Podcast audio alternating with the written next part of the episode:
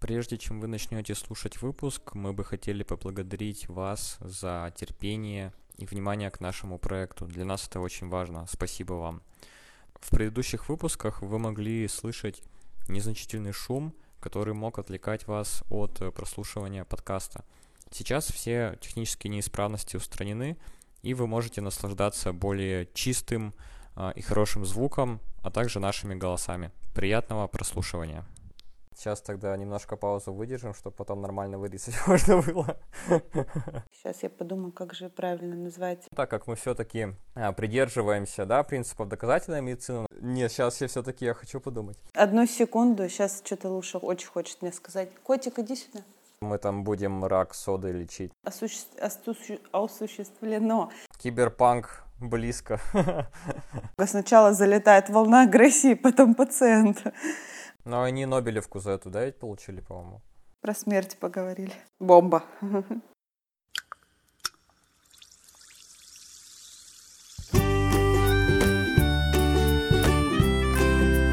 I'm no Superman.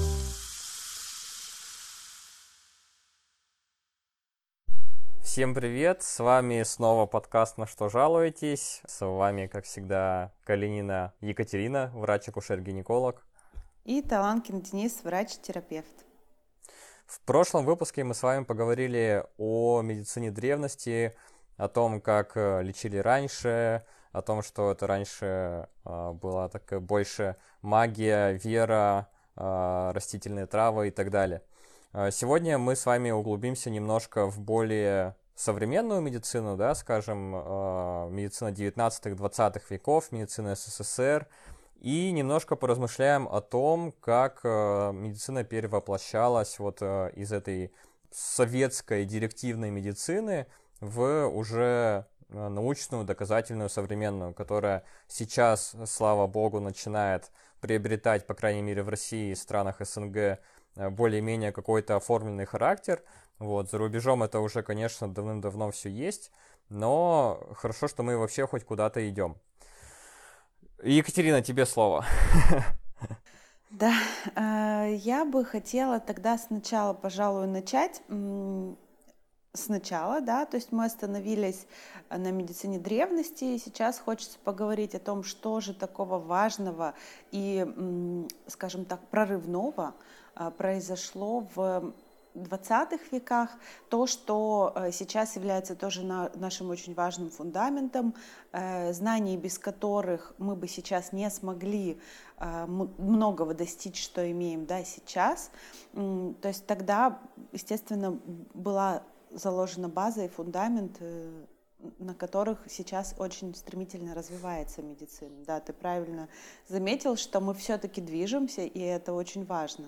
Да. И даже если вспомнить, что было 10 лет назад, что сейчас, я считаю, что это достаточно большой прорыв, несмотря на нашу огромную страну, на то, что это Россия, на то, что мы периодически любим да, э, сравнивать, есть у нас в менталитете да, такое, сравнивать, а как там, э, за рубежом, э, но я считаю, что мы молодцы, да, общими усилиями наука в России, она все-таки, она движется, то есть прогресс он точно видит.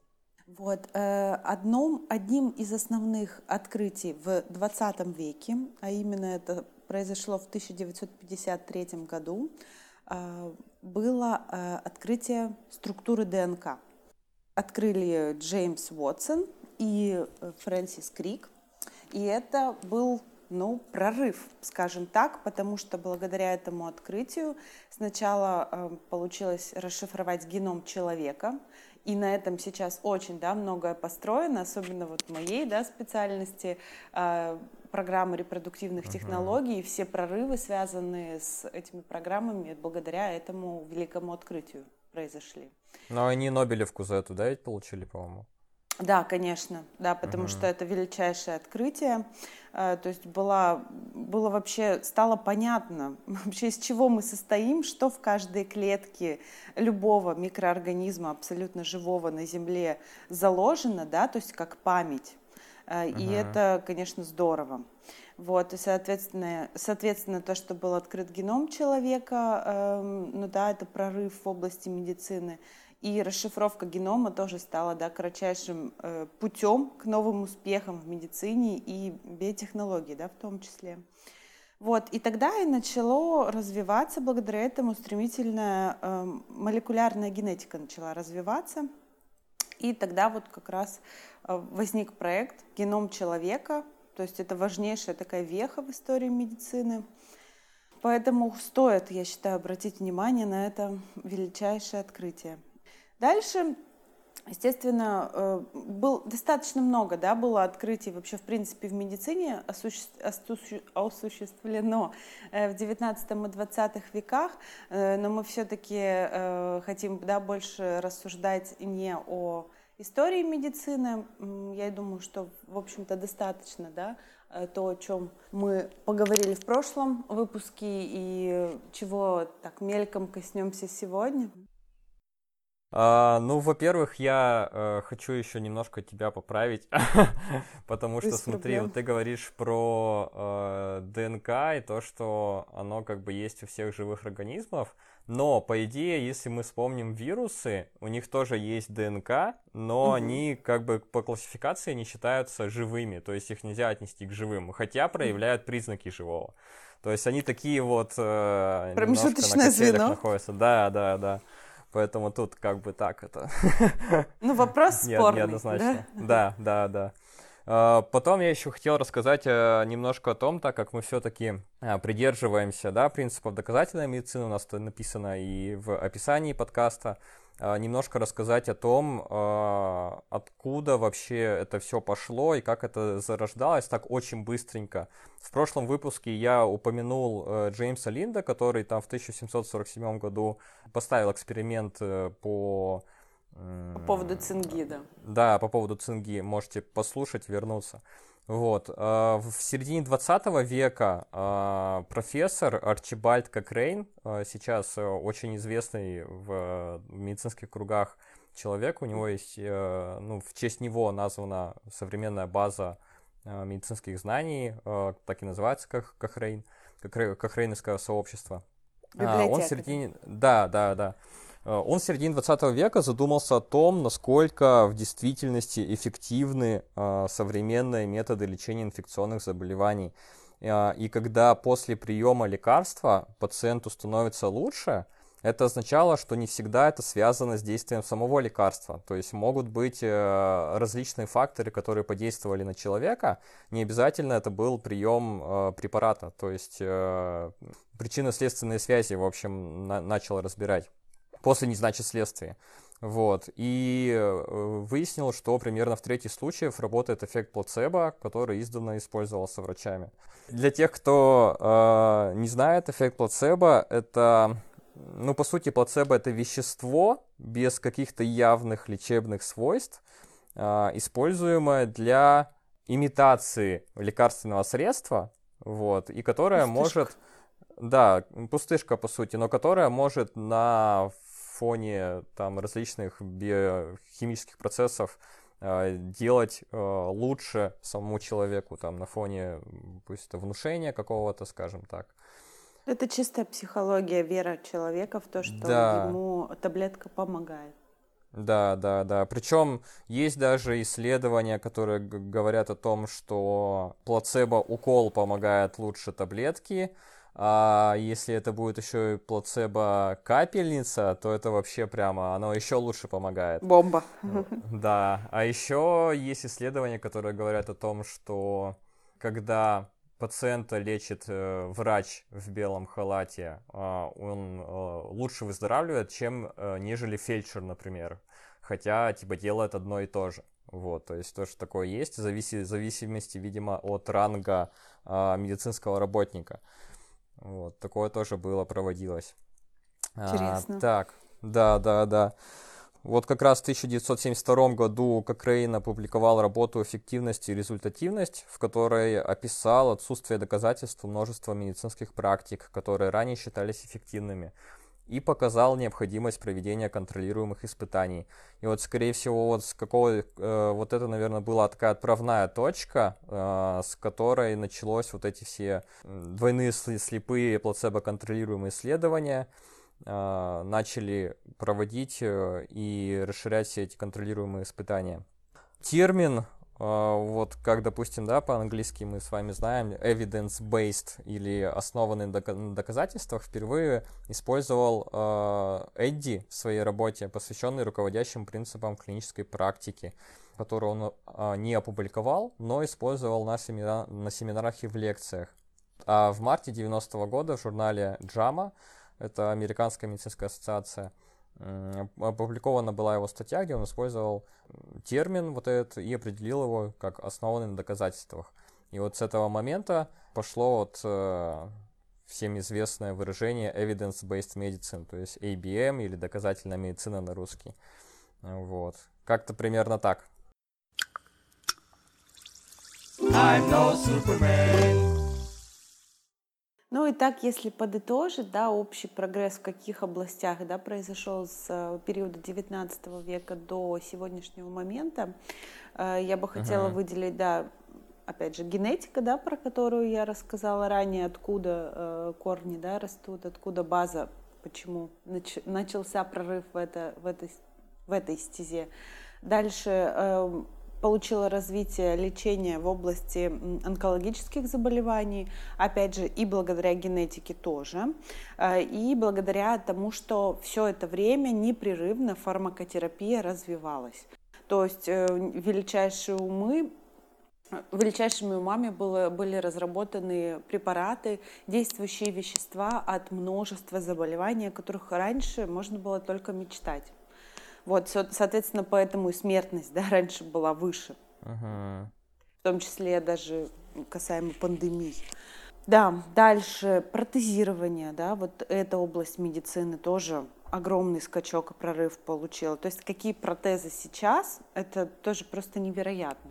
Они ну, могут да, пол, полностью заменить, то есть это по uh-huh. сути робот, да, который э, получает импульсы из головного мозга человека. То есть представьте искусственная рука или нога, да. А, Киберпанк а, близко. Да.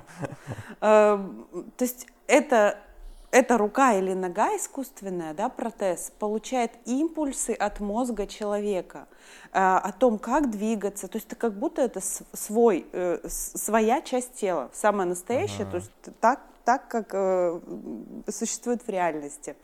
Да, нужно еще потрудиться ей управлять, но тем не менее это реально, и это, ну, это просто невероятно, если да, представлять, как это было придумано, ну, это чудеса. Причем за, за, заметила, да, как это все быстро развивается. То Невероятно. Есть, когда вот э, я родился, да, в 94 году, такого, по-моему, вообще даже и не было. И да насколько было, быстро конечно, сейчас да. развиваются технологии, что вот мне сейчас 26, по, по идее так-то всего лишь 26, и за угу. это время просто какой-то колоссальный скачок. скачок. Причем не только в медицине, кстати, а вообще, в принципе, я сейчас говорю про технологии. То есть и телефоны, и планшеты, и электрокары, и вообще очень все стремительно развивается. И мы на самом деле с вами в интересном в интересное время живем, потому mm-hmm. что за этим очень э, любопытно наблюдать, как это все будет э, развиваться и куда дальше нас это все заведет. Да, я согласна, это просто удивительно, да, если прям с высоты посмотреть на там в, раз, в разрезе там даже пяти лет 5, 10, ага. 15, и посмотреть, насколько просто произошли прорывы э, в нашей реальности, какой прорыв с, ага. с периода 5, 10, 15 лет назад, то становится даже немножко жутковато, что нас ждет через 20 да, лет. Да, точно, точно. Да, то есть э, что ждет наших детей, э, ну это интересно. Я сейчас это интересную не... историю вспомнил, кстати, э, хочешь расскажу? Да, давай когда я учился в универе, не помню, у нас там была экономика то ли на втором курсе, то ли, ну, по-моему, на втором. Вот, то есть это был, получается, 2013 год, если не ошибаюсь. Там учитель у нас был э, по экономике, очень такой крутой мужик. Вот, и как-то мы заговорили тоже про технологии, я уже не помню. Он просто, я запомнил его слова, он как-то сказал, что типа подождите, через какое-то время телефоны полностью безрамочными станут. И мы такие, да ладно, да что вы типа загоняете? И просто через какое-то время они реально безрамочные, тонкие, и вообще я такой, ничего себе, как он вообще классно угадал. Я думаю, что он, знаешь, он не угадал. Мне кажется, он тоже, опять же, посмотрев, да, э, с высоты в рамках десятилетий, что произошло, он понимал, что развития. нас ждет в будущем. Ага. Да, он просто, видимо, хороший аналитик, и он угу. пред, примерно ну, предположил, что нас ждет, и я думаю, что еще через 10 лет мы будем удивляться, э, да, продолжать. Да, да тому, Это что знаешь, происходит. как в фильмах показывают там э, телефоны в руке там или какой-то голограмма такая. Да, да, да. Не знаю, там где-нибудь. Матрица прикольно. Матрица, ну. Э, мы действительно, ты прав, очень интересное время, очень развито живем, и невероятно за этим наблюдать. Особенно, да, когда у тебя есть такая функция остановиться и понаблюдать за этим, посозидать, uh-huh, uh-huh. то не перестаешь удивляться это происходящему. Вот, дальше, да, вот я закончила про протезирование. Вообще такая отрасль медицины, как диагностика, диагностическая медицина, тоже невероятно скачок Сколько произошло. да. да, опять же, благодаря тому, что э, чаще, да, стали э, сейчас для диагностики использовать такие высокие технологии, как МРТ, КТ. То есть, да, рентген, э, ультразвуковое исследование, оно, естественно, существует и существовать будет, потому что, а, это доступно, б, это быстро, ага. Э, с, это достаточно дешевый да, метод, если сравнивать э, с КТ или МРТ то есть диагностические методы, они будут существовать, но какие возможности появились, да, тоже невероятные. И я думаю, что тоже будет очень много развития именно в этой области медицины диагностической еще впереди. Да, я хочу еще немножко э, добавить по поводу того, что у появления новых диагностических методов есть также и отрицательная сторона, с которой мы сейчас, допустим, начали сталкиваться угу. как, ну, скажем так, современные врачи, это то, что Это побочный начи... эффект, побочный эффект хорошей диагностики. Это то, что их начинают назначать не по показаниям, и начинают много появляться ложных находок, ну, таких случайных находок, которые не требуют никакого лечения, но увеличивают тревожность у пациентов. Вот, то есть и тут как бы есть обратная сторона, но это не проблема самих, естественно, диагностических э, методов, это проблема уже работы Пациенты, да, некоторых врачей. Врача. Да. А так они, конечно, они шикарные, потому что если они применяются по показаниям там для выявления опухоли, аневризм, э, инсульта там и так далее, то это, конечно, замечательно ускоряет и упрощает диагностику. Угу. Также э, начала развиваться и развивается до сих пор такая область медицины, как трансплантология. Э, благодаря, благодаря ей э, также спасено множество жизней и будет продолжать спасаться, да, множество жизней.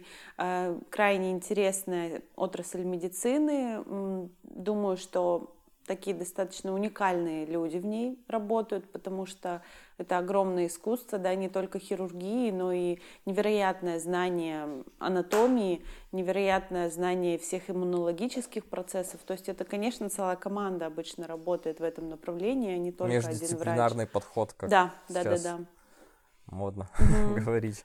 Но это на самом деле очень круто. Междисциплинарный да, подход, конечно, мне конечно. он очень нравится. Потому что, э, на мой взгляд, несколько мнений всегда лучше, чем одно. Uh-huh. И даже если я, как врач, э, в какой-то момент пойму, что я была не права, на самом деле это меня сделает только, мне кажется, круче Лучше. в каком-то да, да, э, да. смысле. Потому что если нет роста, значит, ты остановился в развитии. Ты, ты либо эволюционируешь, либо деградируешь. Либо деградируешь, да. Третьего не дано. То есть статики да. в медицине не существует. Да, либо mm деградация, либо э, прорыв. Поэтому да. э, я считаю, что без ошибок и без признания, самое главное, этих ошибок, рост невозможен. Поэтому ничего абсолютно страшного да, э, в том, что другой врач окажется правее, чем ты, нет, uh-huh, на мой uh-huh. взгляд, это наоборот очень здорово. Это, кстати, вот мы затронули тему трансплантологии. Ты никогда не задумывалась э, о том, хочешь ли ты после смерти быть донором органов? А, задумывалась. Задумывалась еще э, в институте э, ага. на шестом курсе. И я не против, честно говоря, чтобы мои Согласен, органы... Да. да, я согласна если они будут здоровы и... Ну да, да, да. И пригодны для того, чтобы использовать э, дальше, я не против. Да, я, я, я тоже к этому, к этому же выводу пришел, потому что мне уже будет все равно, что сделать да, с А кому-то это может спасти жизнь. Да, да, да, и это будет даже, ну, это очень круто будет, когда угу. ты подаришь кому-то новую жизнь, можно сказать так.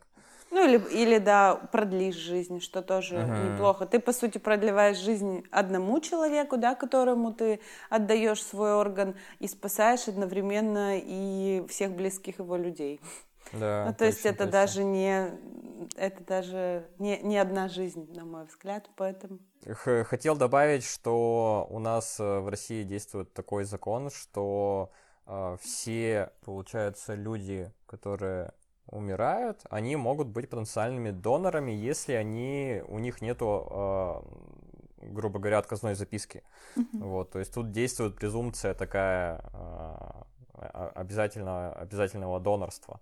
Вот, только если человек не написал обратное. Mm-hmm. Поэтому да. это так, чтобы вы знали. Угу. Если вы, мало ли, не хотите быть донором органов, то у вас должно быть это отражено там либо в завещании, либо в письменном виде. каким-то в письменном виде, да. Угу. Я понимаю, что не все хотят, и это очень, наверное, много. В большинстве случаев, я думаю, это связано с религиозными соображениями. Да, я тоже так думаю, почему-то, да. Да, э, поэтому, да, если человек не хочет, он имеет на это полное право. И ага. да, это единственное, что я ты, кстати, молодец, что сказал о том, что да, об этом э, нужно знать, да, и об этом, мне надо, кажется, надо мало позаботиться кто... заранее. Ну, скажем так, как бы это жестоко не звучало, но ведь действительно, вот я, например, об этом узнала на шестом курсе, когда у нас, какой же предмет был?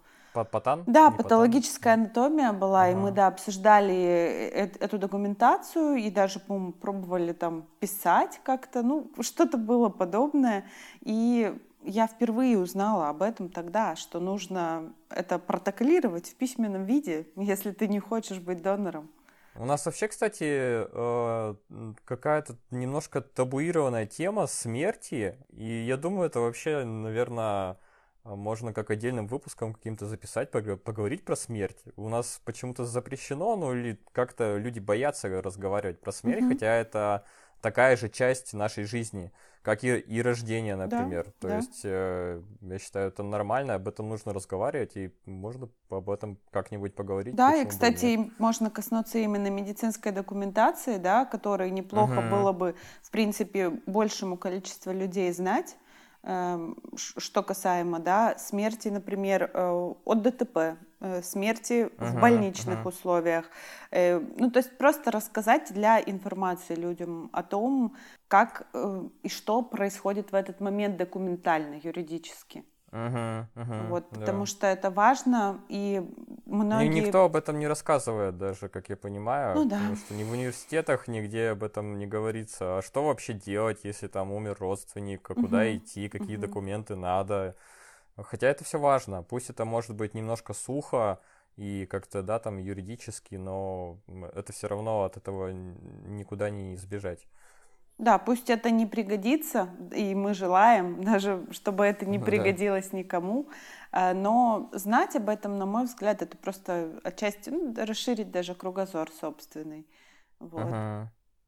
Потому что, ну, в противном случае не будет паники, если что-то произойдет подобное в жизни, не будет паники ну, да. после этого события, что касаемо именно юридических моментов, а их ведь очень много, нюансов этих много, и, и поэтому головной боли у людей много по этому поводу. Незнания порождают, да? порождают страхи, поэтому угу. лучше, лучше знать да. и не бояться. Согласна с тобой полностью. А, так. Немножко отвлеклись мы с вами. Ну, как-то да. Немножко совсем. Про смерть поговорили. Да, да. Так, э, и к чему бы, да, нам хотелось дальше подвести плавно, да.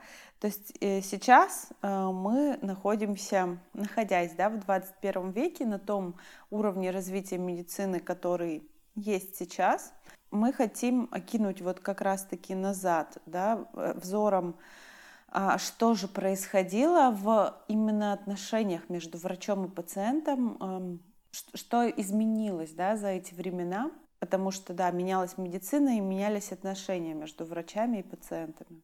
И я бы хотела начать с того, что, да, так как ранее а, врач э, было равно практически Бог, соответственно, и очень долгое время было некоторое такое убеждение, что есть либо мнение врача, да, одного конкретного, причем вполне, либо неправильное, да.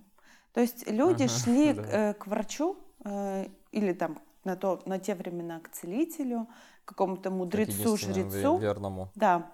Э, и безусловно ему доверяли. То есть было доверие безусловное, а врач был эм, возведен в ранг практически Бога. Э, и, к сожалению, да, ну, либо к счастью, даже сложно сказать, но это, это мнение достаточно долго и закоренело укрепилось на следующие года, десятилетия даже столетия в головах людей. То есть потом начали почитать э, профессоров как высшую степень просто мудрости, да, знаний.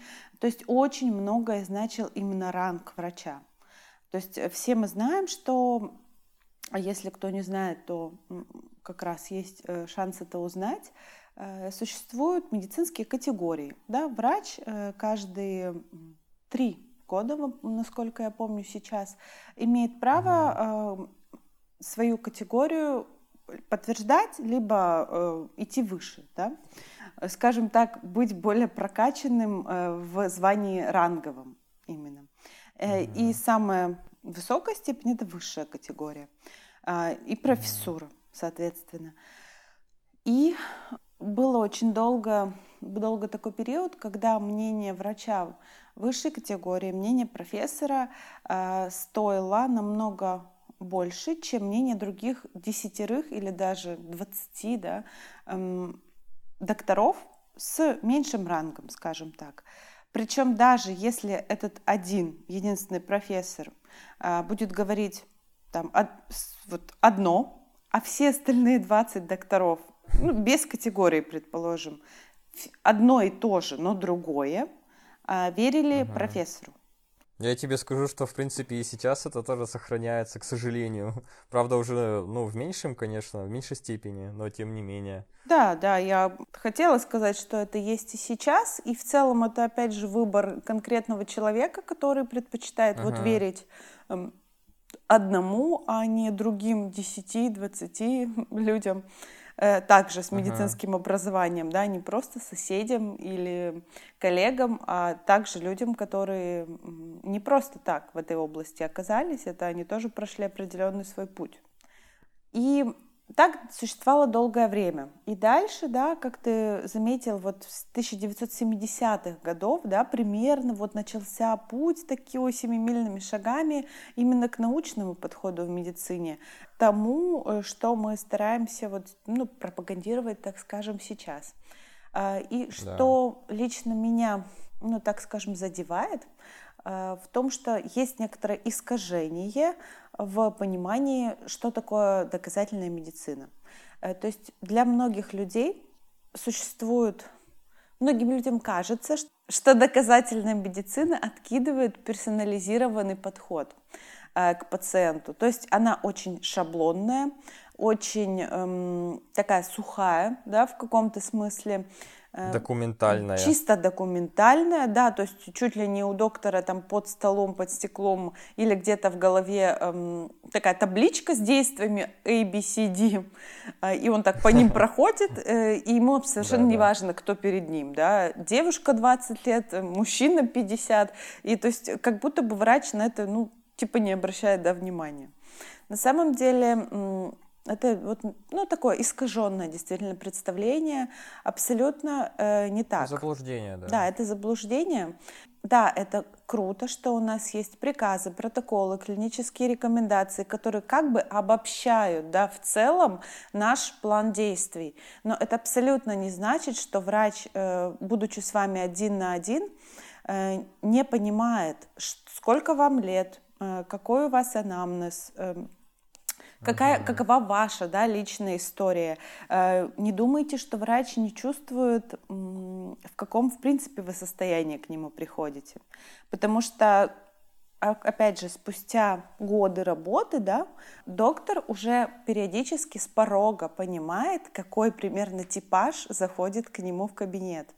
Типаж не в смысле визуальный, да, возраст, вес, пол э, и все остальное, а типаж чисто психолог... с каким психологическим настроем психологически uh-huh. приходит пациент. Он тревожный, а, он, наоборот, спокойный, а, он гипер... Иногда даже агрессивный. Да, иногда бывает просто, да, агрессия с порога. Сначала залетает волна агрессии, потом пациент.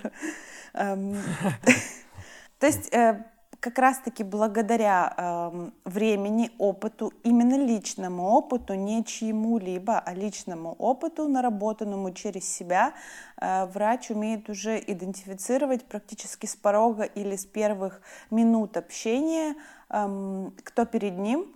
И по сути происходит некая, некая подстройка под конкретного пациента. Именно психолог... я имею в виду по психотипу. Потому что, да, иногда бывает, что с человеком даже бывает просто достаточно поговорить. Ему uh-huh. даже и не нужно, в общем-то, никаких назначений. Вот. А некоторым, наоборот, очень нужны назначения, и пусть это будет плацебо, да, то да. же самое, которое угу. мы обсуждали, но оно будет назначено. Хотя как раз-таки э, стандарты и протоколы благодаря которым движется доказательная медицина, они отрицают э, тот момент, что нужно назначать э, неработающие да, препараты, только препараты с доказательной базой.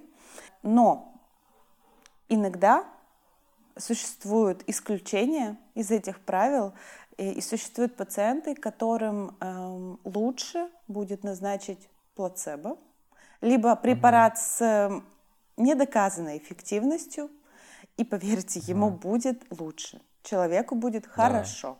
Да, да, да. А, поэтому я использую, например, это в своей работе и ни капельки этого не стыжусь. Я на самом деле, да, я тоже э, согласен с тобой э, по всему, что ты сказала. Я тоже сам использую э, такой метод, только я всегда э, об этом рассказываю. То есть mm-hmm. э, я стараюсь не обманывать пациентов и, и не говорить, что типа я назначаю вам супер-пупер препарат, хотя на самом деле это плацебо. Вот. Я им рассказываю, что у этого препарата нет клинической эффективности, по крайней мере, она не доказана. Вот. Рассказываю также про э, какой-никакой вред, так как не доказана еще и безопасность.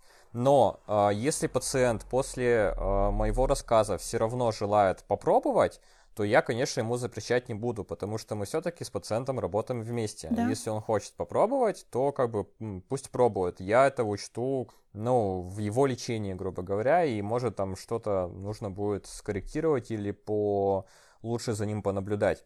Угу. А, потому что тоже, опять-таки, читал исследование о том, что даже когда людям рассказывают о том, что вы принимаете пустышку, плацебо все равно работает. Да, не в, таком, не в такой силе, как если бы они не знали об этом, но даже когда им рассказывают, все равно становится лучше. О, что удивительно, да? Вроде да, самообман да, да. мозга какой-то. Сила плацебо вообще на самом деле огромная.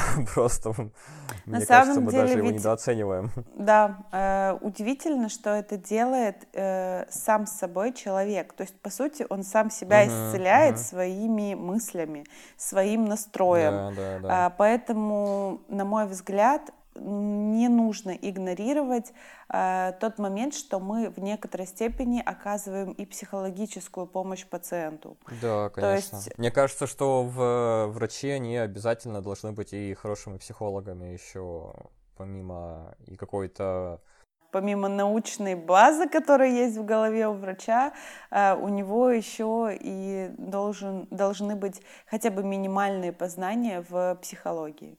Ну, тут надо еще оговориться о том, что мы говорим про те заболевания, которые как бы не угрожают жизни пациенту. Конечно, да, Тогда да. как бы плацебо э, может помочь. Но аппендицит вы, допустим, плацебо не вылечите точно. Нет, конечно, вот, тут, да. ну, Мы тут нужно это. про разумные, так скажем, вещи говорим. Угу.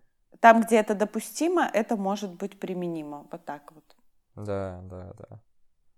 А не то, что мы там будем рак содой Да, лечить, ну, например. конечно, да. Хочу как раз э, то, что ты раньше сказала про, скажем так, противников доказательной медицины. Э, Вот, я хочу зачитать цитату э, Сергея Бутрия, это пе- педиатр замечательный из его книжки про здоровье ребенка. А, В 2010-х а, годах термин «доказательная медицина» в публичном медиапространстве стал обесцениваться. Он используется в отличных от исходного смысла значениях, в том числе в маркетинговых целях. И я с ним в этом смысле полностью согласен, потому что он Мгм. действительно э, стал, наверное, даже не только обесцениваться, а еще и искажаться. То есть начали и недобросовестные врачи тоже пользоваться этим термином, вот, и как бы так привлекая к себе пациентов, потому что сейчас этот термин набирает обороты, и люди стараются вот э, идти за этим термином. Ну, Везде, где написано доказательная чистый. медицина, да, да, мы пойдем туда. Там вот сейчас клиники доказательной медицины начали появляться. Я вроде как э, придерживаюсь принципов доказательной медицины, но мне не очень нравится, когда некоторые врачи там пишут, что я вот доказательный врач. там. Спекулируют на А, этом нас- понятии, да? Да, у нас доказательная клиника, э, хотя она может быть хорошей. Просто в зарубежном, за- в зарубежной литературе там нету такого понятия доказательная медицина, там есть просто Это медицина. априори так. Да, это априори так. Это только вот у нас вот так вот появилось, что у нас есть доказательная медицина и какая-то как другая будто какая-то медицина. Да, да. недоказательная, да? Она, она одна как бы медицина. Просто вот, ну, мы вот такие вот люди. У нас такая замечательная страна. Умом Россию не понять. Поэтому, да, мы, про, мы просто за современную медицину. Вот пу- пусть это будет про- про- просто обычная научная медицина. Скажем так. Адекватный научный подход, который не Да. исключает э, персонализированного подхода, не Мгм. исключает э, адекватного, доброжелательного отношения э, врача э, к пациенту и наоборот. Мгм, А, мгм. То есть, на мой взгляд, врач-пациент э, в идеале это симбиоз. э, Да. хороший, качественный симбиоз, потому что изначально э, и изначально и конечно мы хотим одного и того же. У нас Чтобы вы были цель. здоровы, да. Да, мы и врач хочет, чтобы его пациент был здоров, и пациент приходит к врачу, чтобы быть здоровым. А, или чтобы он его вылечил, да, от определенного недуга, Или профилактировал, да. Да. То есть мы идем за одной целью, поэтому смысла а, воевать, враждовать и не Мгм. понимать друг друга по большому счету у нас нет.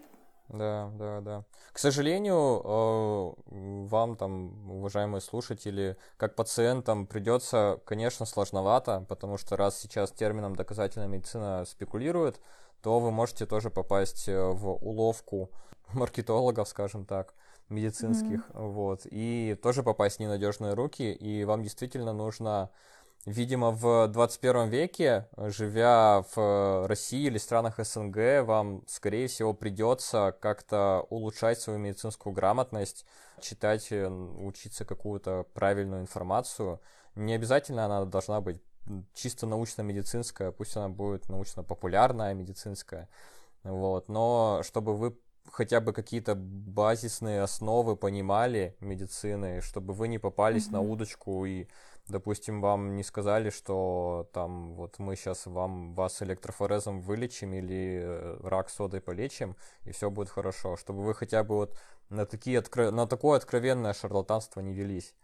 Мгм. Ну да, такое базовое саморазвитие в этой области. Мгм. Минимальное. Это просто, наверное, пожалуй, даже из уважения к себе, на Ну мой да, взгляд, да, да. неплохо э, овладеть этими знаниями. Вот, да, это Это, тоже это, важный это скорее момент, сейчас, наверное, необходимость уже какая-то, потому к что... сожалению. Да, да, да, к сожалению, это правда. Мгм. А еще э, я призываю, да, и в своем блоге я об этом упоминаю, и в целом, на мой взгляд, э, помимо самообразования базисного, да, про которого ты сказал, ага. умейте, э, ну, такой, если бы меня спросили совет, как понять, что это твой доктор, как эм, понять, что вот этому врачу можно доверять, да, например, ага. на мой взгляд, э, для меня есть ключевое, это слушайте себя. То есть, когда вы пришли уже, пообщались да, с э, врачом определенно по своей проблеме, обратитесь к самому себе, послушайте, как вы себя чувствуете после приема э, этого врача. Чувствуете ли вы, что вы, вас сковывает, и вы хотите сбежать быстрее да, из его э, кабинета, э, что вас абсолютно да, раздражает то, что он вам говорит – тогда это не ваш врач, да, не ну, стоит да. насиловать ни себя, ни этого доктора. Даже да? если он а... действительно хорошо лечит, но если вам с ним да. некомфортно, зачем тогда? Угу. Найдите да, того, да. с кем будет комфортно а, и общаться, да. и разговаривать, и рассказывать какие-то свои переживания, потому что это тоже важно. И это может, от угу. этого может зависеть и тактика лечения. Да, да. Вот, да, поэтому обязательно слушайте себя. Э, это очень важно в выборе своего врача.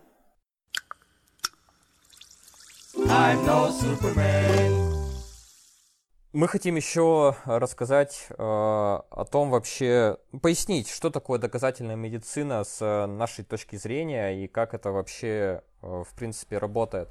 То есть для меня э, доказательная медицина, да, это по-другому просто научная медицина или медицина, основанная на доказательствах. То есть это такой подход медицинский, а, при котором а, решение о применении каких-то диагностических э, процедур, лекарств, э, профилактики, они принимаются исходя из имеющихся исследований или из имеющихся доказательств эффективности и безопасности, а не, допустим, э, не от каких-то отдельно взятых мнений.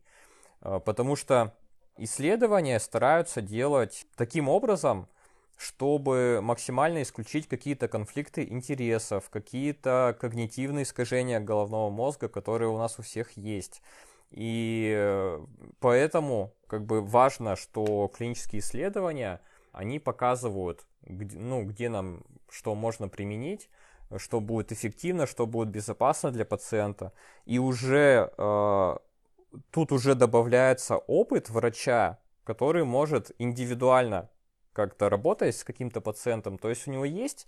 Не, не зря же, допустим, у нас называются клинические рекомендации. То есть это, они носят рекомендативный характер. Мы не обязаны ими пользоваться. Вот. Но это, в этих рекомендациях, по сути, написано так, что это тоже какая-то основа или какой-то алгоритм, из которого ты можешь выходить. То есть при э, необходимости, если пациент, например, э, вот мы сейчас, да, об индивидуальности говорим, если пациент, например, попался, ну, скажем так, не совсем стандартный, как это грубо бы не звучало, то мы можем варьировать э, свои назначения, диагностику и так далее, выходя за рамки этих рекомендаций, но в пределах определенных исследований, чтобы это не выглядело уже каким-то шарлатанством. Безумством, да. Да, да, да. Вот, наверное, как-то так. Угу. То есть, э, по сути, медицина это она за адекватный подход, uh за адекватность, да, во всем. То есть во многом принципы этой медицины э, отвечают нам на вопрос, а превышает ли польза, да, да от точно, назначения точно так, какого-либо исследования, лекарства uh э, и прочее, прочее, да, превышает ли польза все риски? А нужно ли сейчас это исследование? То есть, если я его проведу, изменится ли моя тактика? Uh-huh, Или я uh-huh. его проведу, и моя тактика все равно не изменится? Тогда зачем его Тогда проводить, оно да. не нужно, да. Вот и все. То есть не дабы что-либо назначить, сделать, а с разумным подходом. А зачем это надо? Да, ты вот правильно сказала про риск-пользу, потому что в медицине мы всегда ориентируемся вот именно на эти риски. То есть э, даже банальный пример. Э, любое вмешательство в человеческий организм – это определенный риск. Но э, мы всегда должны взвешивать, э, если польза превышает риск, мы, конечно, этот риск, ну, он будет нивелирован. Например, э, у вас аппендицит, И э, делать операцию это рискованно? Конечно, очень рискованно. Но не делать операцию будет еще рискованнее. Вы можете умереть от этого. Поэтому э, делают эту операцию. И то же самое с препаратами, например, с назначением препаратов. Если этот препарат улучшит качество вашей жизни, э, увеличит конечные точки, э, снизит там заболеваемость, увеличит количество лет жизни и так далее – и побочные эффекты будут меньше, чем польза от этого препарата, мы назначим. А если это никак не повлияет на продолжительность жизни, на ваше качество, то, а побочных эффектов будет много, тогда и смысла назначать его не будет.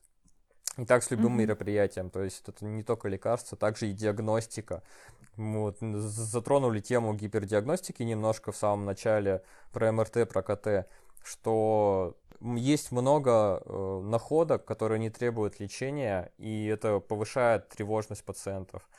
Вот, то есть, то есть, по сути, мы делаем хуже. Да. Проводя да, это да. исследование, мы делаем только хуже. А сейчас, в эпоху эпидемии, тревожность еще больше увеличилась, и даже исследования новые появляются про то, что вот после эпидемии ковида заболеваемость депрессиями, тревожно-депрессивными расстройствами увеличилась в разы.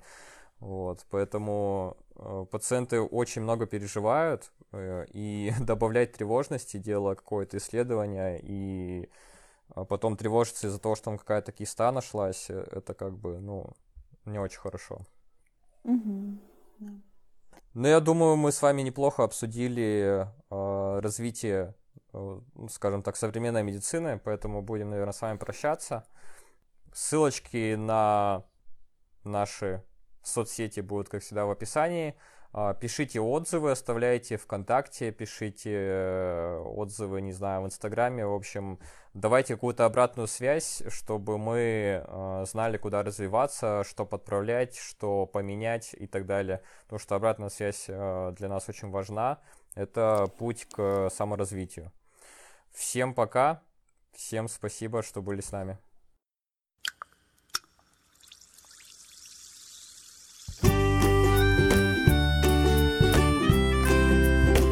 I'm no Superman.